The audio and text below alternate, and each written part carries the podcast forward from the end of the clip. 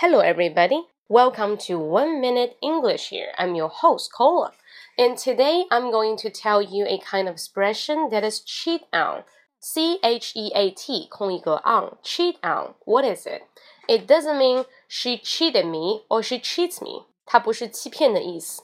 那 she cheated me 表示她欺骗了我。但是呢，she cheats on me or she cheated on me. That to say, she got some love affairs outside.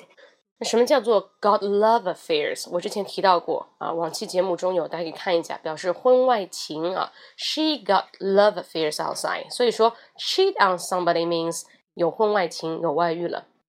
OK，got it？Hope you like it。那想看到更多分享的朋友呢，大家可以去我的微信公众号“英语口语风暴”，英语口语风暴按一个六，进入我的直播间，可以看到更多精彩分享。OK，Hope you like it。See you next time。Bye bye。